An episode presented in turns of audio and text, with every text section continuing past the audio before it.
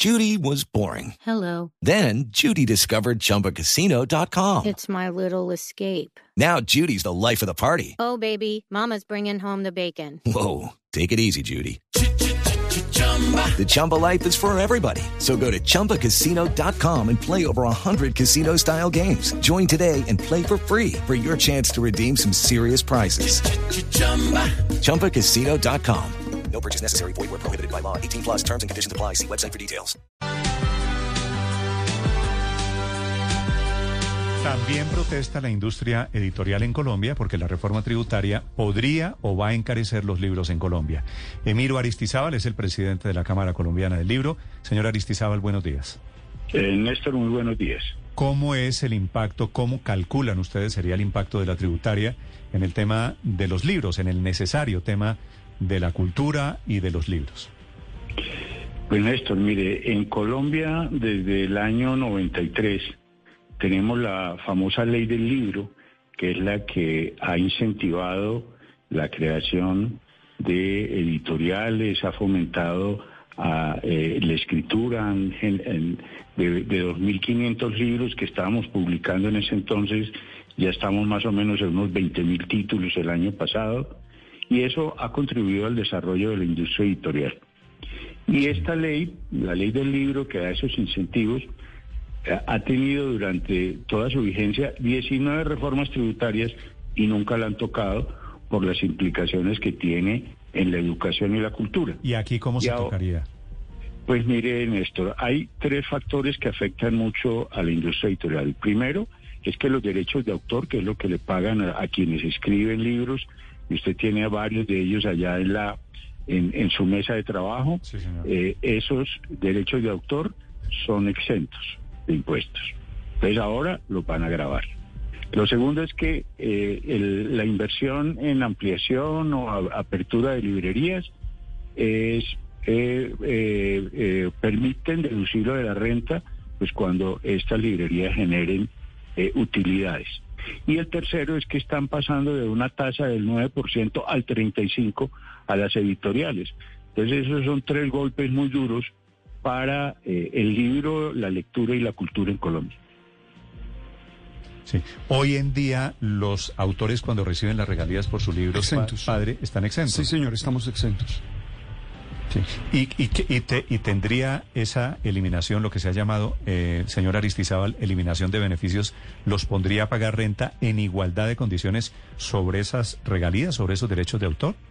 Sí, ya tendrían que pagar como cualquier mortal, o sea, el, eh, al padre que le pagan sus regalías, le- ya tendría que ir a o sus derechos de autor, como se llaman, tendría que tributar sobre esos esos recursos que recibiría. Sí. Eso es un gran incentivo para que pues se fomente la escritura, para que surjan escritoras y escritoras en todo el país. Yo lo entiendo, Entonces, yo, yo lo entiendo y lo comparto, pero le hago una pregunta Pero- intentando ponerme del otro lado. ¿Por qué los escritores deberían estar en una bolsa diferente que no tiene, que no paga impuestos por esos derechos de autor, señor Aristizábal? A ver, porque es un incentivo, Néstor, es un incentivo que se da realmente a la generación de nuevos autores, generación de cultura.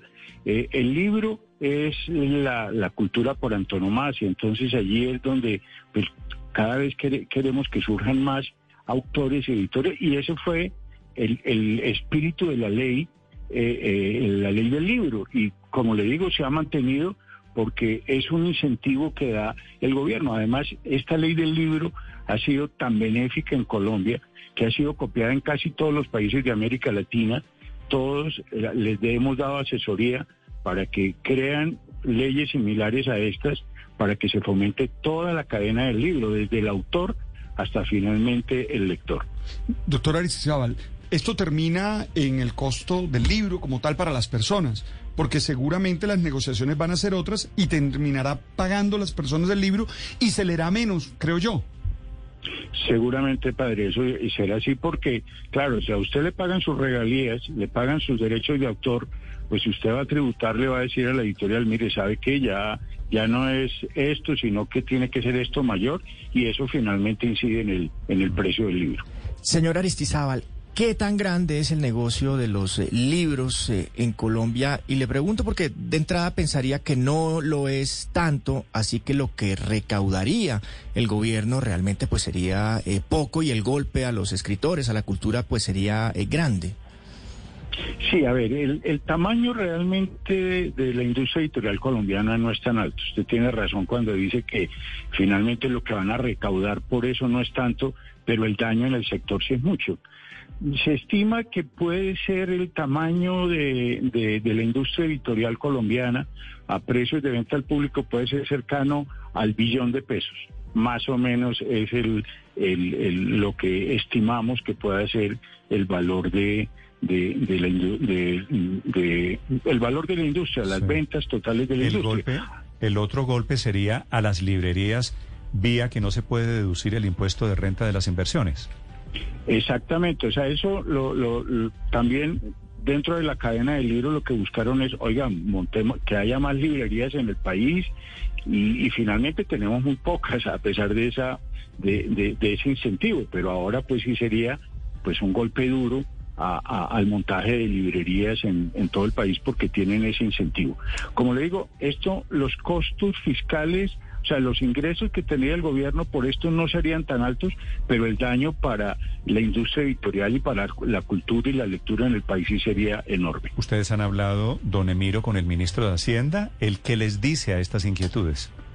Pues a ver, nosotros directamente con el ministro no hemos tenido ocasión de hablar, hemos hablado con la ministra de Cultura, a quien le hemos expresado pues nuestra inquietud y también hemos hablado eh, en el Congreso con algunos senadores y representantes pues que también están muy preocupados.